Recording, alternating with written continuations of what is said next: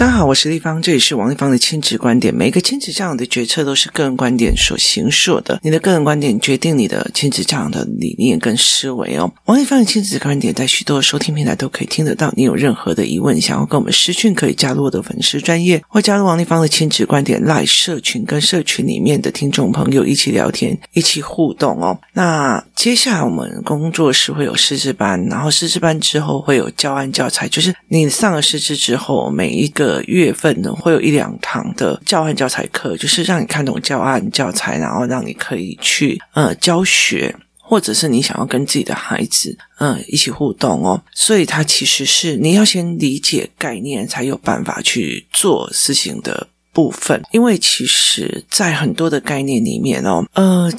如果你其实是要引导孩子思维的这个部分，那你就必须要是一个思维性对话的一个概念，而不是一个条件式跟所谓注射式思考的老师哦。所以这是一个呃最重要的一个概念哦。其实我后来在慢慢的思维里面有很多的事情，有些父母其实他要的只是小孩的小孩自己的呃改变。就是他觉得自己没有需要任何改变的地方哦，那所以这件事情是让我觉得非常有趣的哦。有一次呢，我跟我的工作室里面的孩子在讲说，就是跟他妈妈在讲说，你们可以去把你们从工作室来到呃现在所破的关哦，然后有多少，然后嗯、写出来嘛哦。只有一个妈妈写出了一个，就是我自己破的关的回顾，也意思就是说呢，但是他。他这个小孩也是，他的小孩也是让我觉得是关卡破最多的孩子哦。他从一进来的时候想要跟所有人打架，然后也连续脏话一直骂一直骂，然后看到谁就是想要跟人家对打或者对干这样子。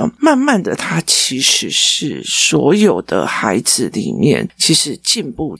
超快的一个孩子哦，其实他现在包括有时候会还有一些白目的话，而且我觉得，呃，他破了那么的多的关，然后以前的小孩哦会排挤他哦，就觉得他脾气好坏哦，他这个人怎么怎样啊，他北八个像微博，就有很多人然后在排挤他。可是这个妈妈一样一样熬上来哦。那这个小孩，他妈妈写的写很多，他这个孩子破的关，其实他妈妈写的更多，他自己破的关哦。他自己破的关，他例如说，他写的第一个就是，呃，我认为承接跟同理小孩的情绪是在帮小孩。我当时不知道，这原来在害小孩哦，就是。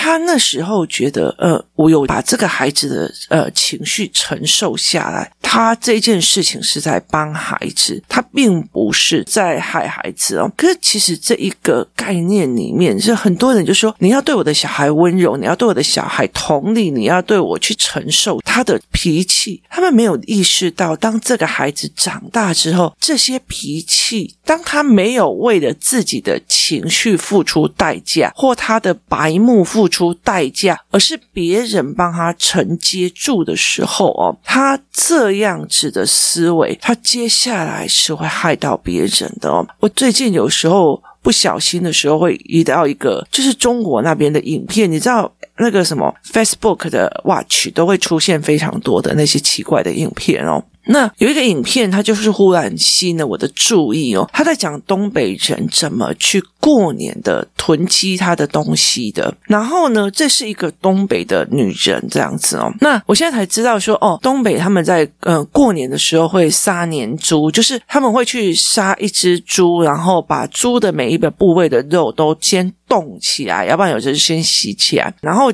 他们在他们的就是呃户外，就是有一缸一缸很大的，我们类似那种那种大缸啊，大水缸那种，就是陶瓷的大缸，他们就会有一缸一缸哦，那那一缸大概是人的腰部以上这样子哦，大缸就是那种什么司马光破缸旧的那种大缸，好，他们就会有一缸一缸的在储存年货，例如说。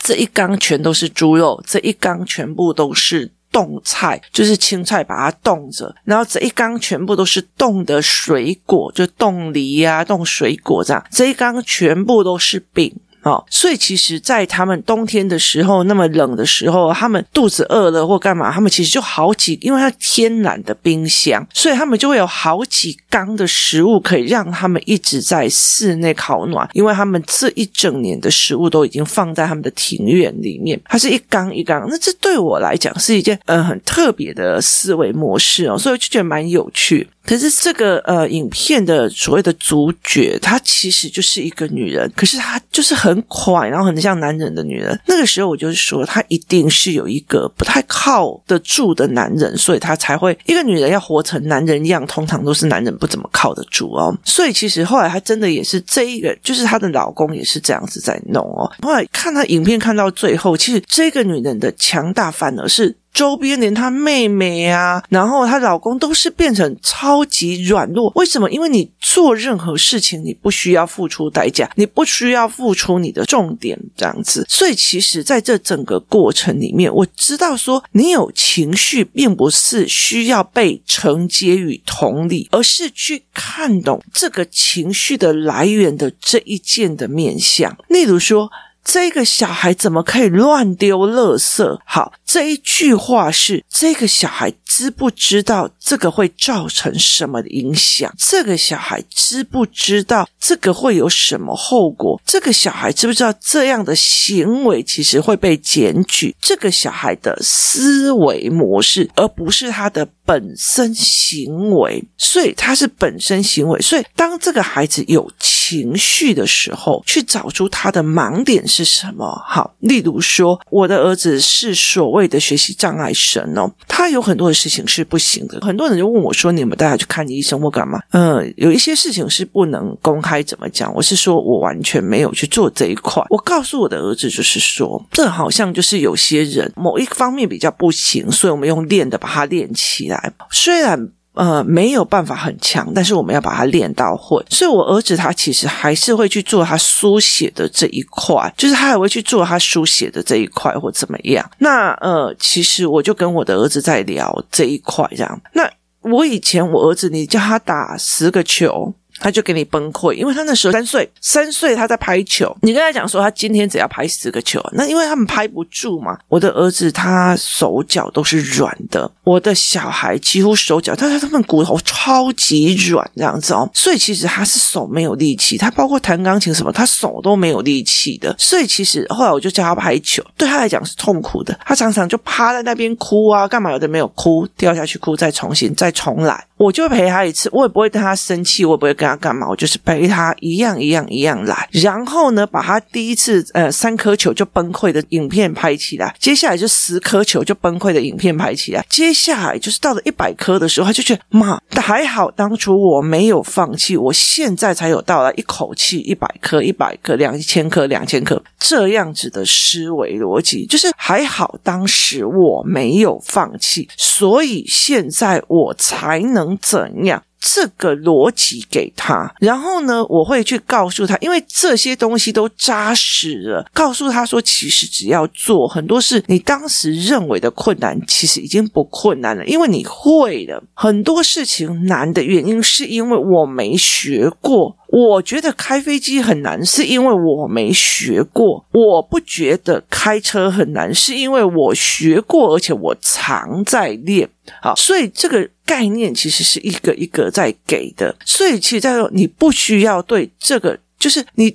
拍了三个球，你有情绪，不好意思，这叫情绪。情绪跟事情分离这件事情，你还是要练起来。所以，其实我并不会去承接你的情绪，说啊，我就觉得很累啊，我就觉得你觉得不是客观事实。你觉得你觉得我今天练十个球已经很厉害了，那你去看科比他们一天练几个球，就是投进一千个球，而且还不只是投进而已，他还要用田径训练，他要做什么训练？他要用跑步训练，他要爆发力训。练，所以其实对科比来讲，你跟他讲说，那你一天练十个球，你看不起我吗？你有意思吗？跟啊，为什么要十个球？这是两种不同的思维模式，这是两种不同的思维模式，所以我会带着孩子一样一样的去做这一块的思维模式，然后我才有办法去。陪这个孩子去做。所以其实后来像我的儿子在讲说，呃，以前他觉得这些妈妈都会成，就是小孩的一有情绪，他就会听他们的，然后就说好了，那算了，我们不要练习了。可是现在他才理解出来，因为他知道了嘛，知道了，因为练习才让他今天这么的厉害，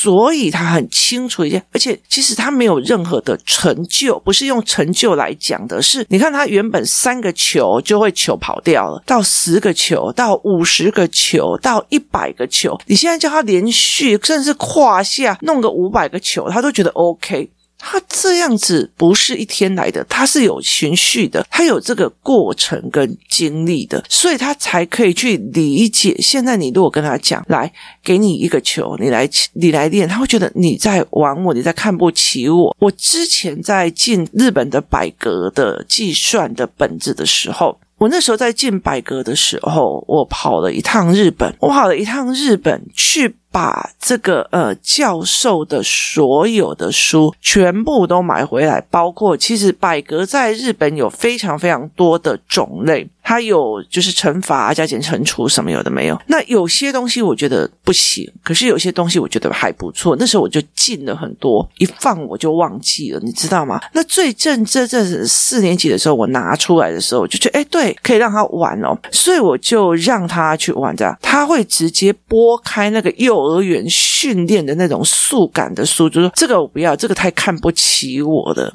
并不是代表是哦，我要用这简单的，好简单的，我这写一写就。为了我就一百一本一本就跟妈妈讲说，我没有看好努力存折可以赚多少？他并不是这样讲，他觉得你在我这个年纪，例如说在我这个时这个年纪跟这个能力，你叫我去做那种事情是看不起我，所以对他来讲他是这样的思维，而不是说啊我要十颗就好了。你好倒霉哦，你妈叫你要投进一百颗，我只要十颗就好了。可是对我儿子来讲是，只投十颗，我妈妈是看不起起我吗？好，这是两种不同的思维，会带领他们到不同的领域去。所以，其实对孩子来讲，他现在会觉得说，当时我妈妈如果没有帮我去做这一块的增长，我不可能现在可以一口气五百颗都不会掉球。那以前那三颗就掉球，十颗就掉球。我妈妈并不是不承担我的情绪，回到家里面，就你其实不需要为这件事情而生气。为什么？因为妈妈相信你有办法。妈妈十颗球，妈妈相信你有一百颗球，妈妈相信你会做到这一点。那你为什么要为短暂的东西在有情绪呢？好，所以在这整件事情不是只接情绪，而是破造成情绪的关。所以这个妈妈她就说，她第一个。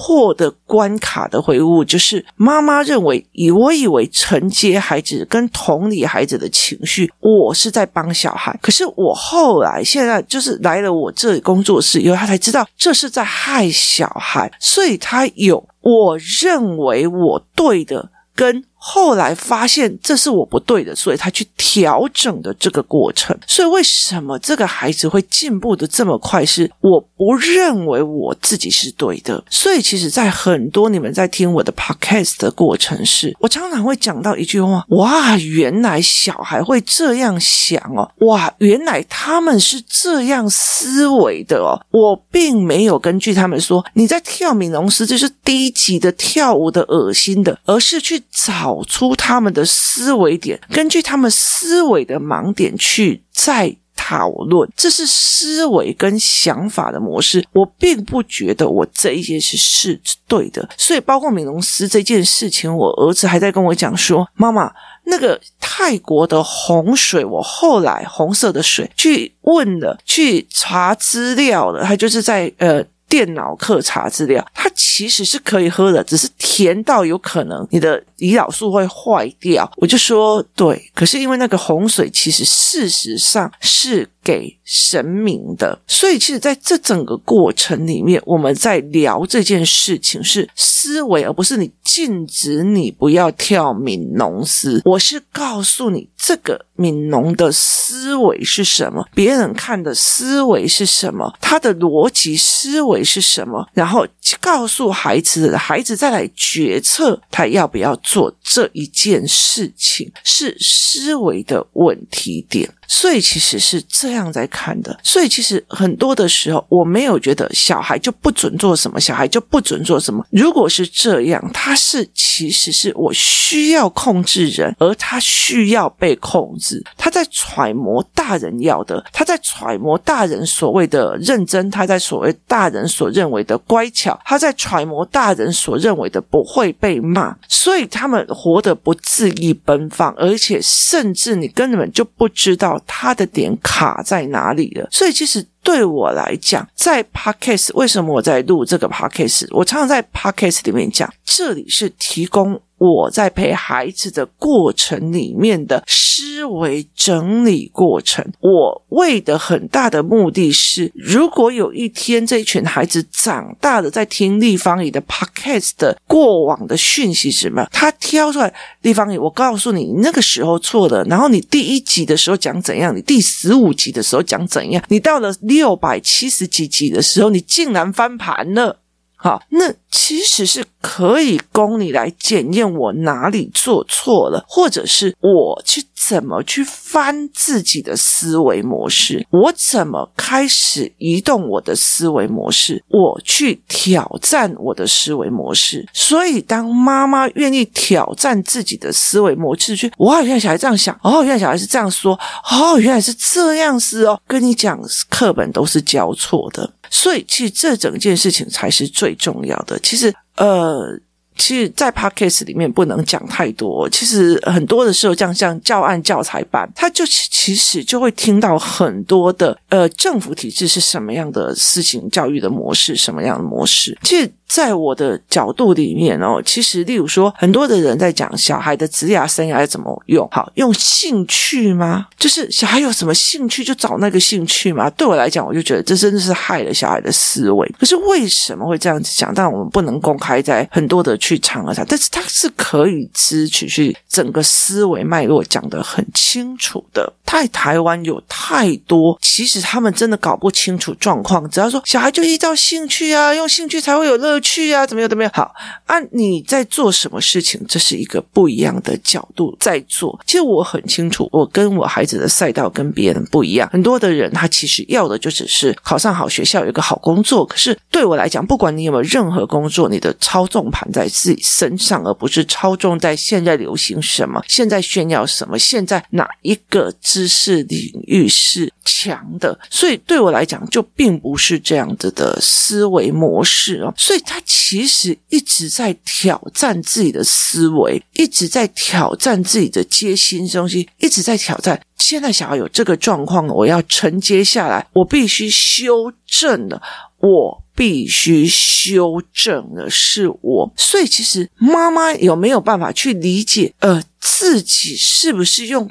主观价值，而且是不可撼动的价值，去评断孩子是一件非常非常重要的事情。就是这是一件非常非常重要的事情。你看，我是一个超级讨厌运动的人，那我也并不是一个篮球运动咖。可是，我觉得我的小孩应该要学篮球，是因为他个人应该好。那。瑜伽课是因为嘉宾说他要运动，所以我们就请了瑜伽老师来。那我就想，我本人右手右脚，左手左脚，然后姿势又长得胖，其实不适合。可是当我进去去试的时候，我才说，哦，原来这个老师的角度思维是在拉你不同的经络的一个部分。那这是。我的孩子需要的，而不是我的评价的。所以在这整个概念里面是这样子的思维，这是他们需要的。所以我必须去颠覆，或者是去挑战我自己曾经有的思维模式。为什么是这样子在看？所以我会常常会觉得说，呃，在工作室里面有一些妈妈，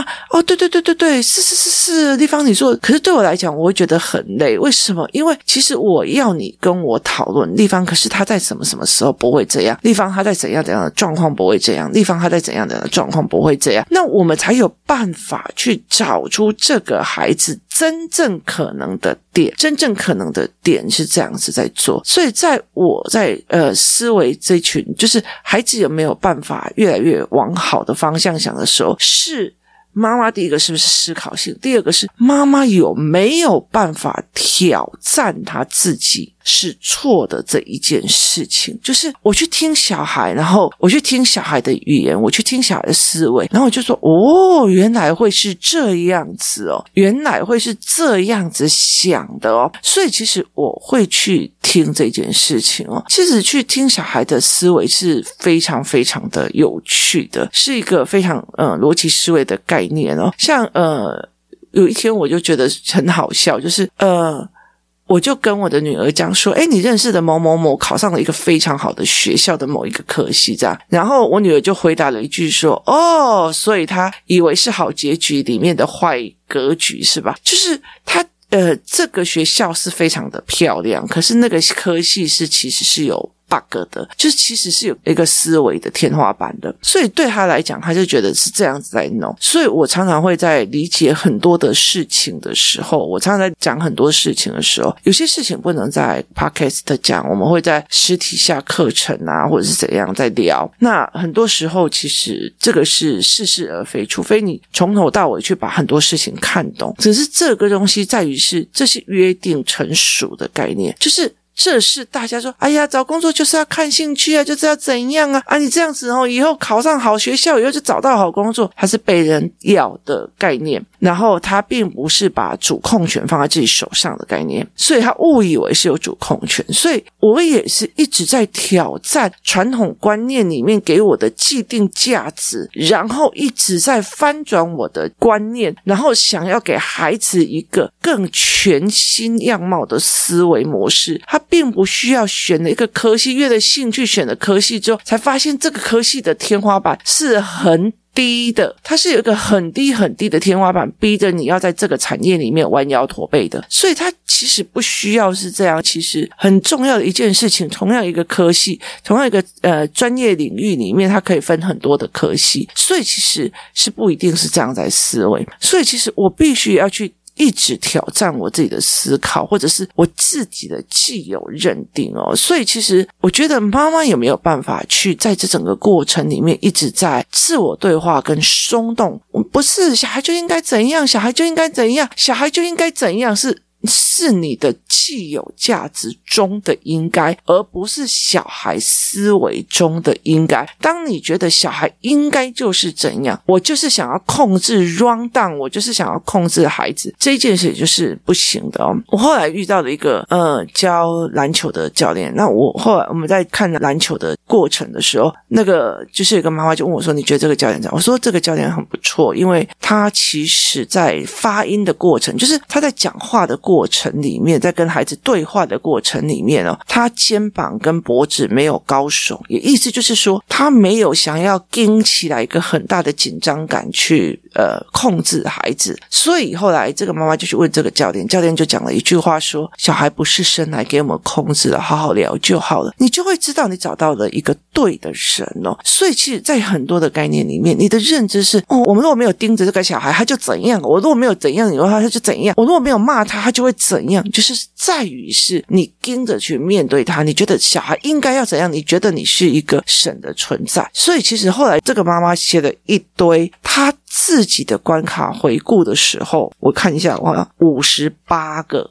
五十八点哦，他自己的关卡回顾哦，我来再来征求他的同意，要不要把每一个观点变成一个就是议题，然后我们再重新讨论这个议题哦。他其实这样一干一干过来，他的小孩就跟着调整的非常非常的快。他是所有工作室里面，其实呃，工作室里面后来小孩调的最最最好，而且因为他本身知识就非常好，不像我们家有那种什么学习障碍、眼睛对焦，他其实知识就算非常的好，所以其实他其实调回来的状况就是非常的好，思维还包括他的整个放松度就差很多，所以其实提供很多父母在参考的，你是不是把自己当成所谓规矩的制定者，在你的所有的论点里面，你的孩子、你的身边的孩子的周边的朋友都依照你的标准在被评价着。当你是一个撼动不了的基石的时候，孩子就只是撞石头的状况而已。这并不是一件好事，尤其是未来多变的一个社会。今天谢谢大家收听，我们明天见。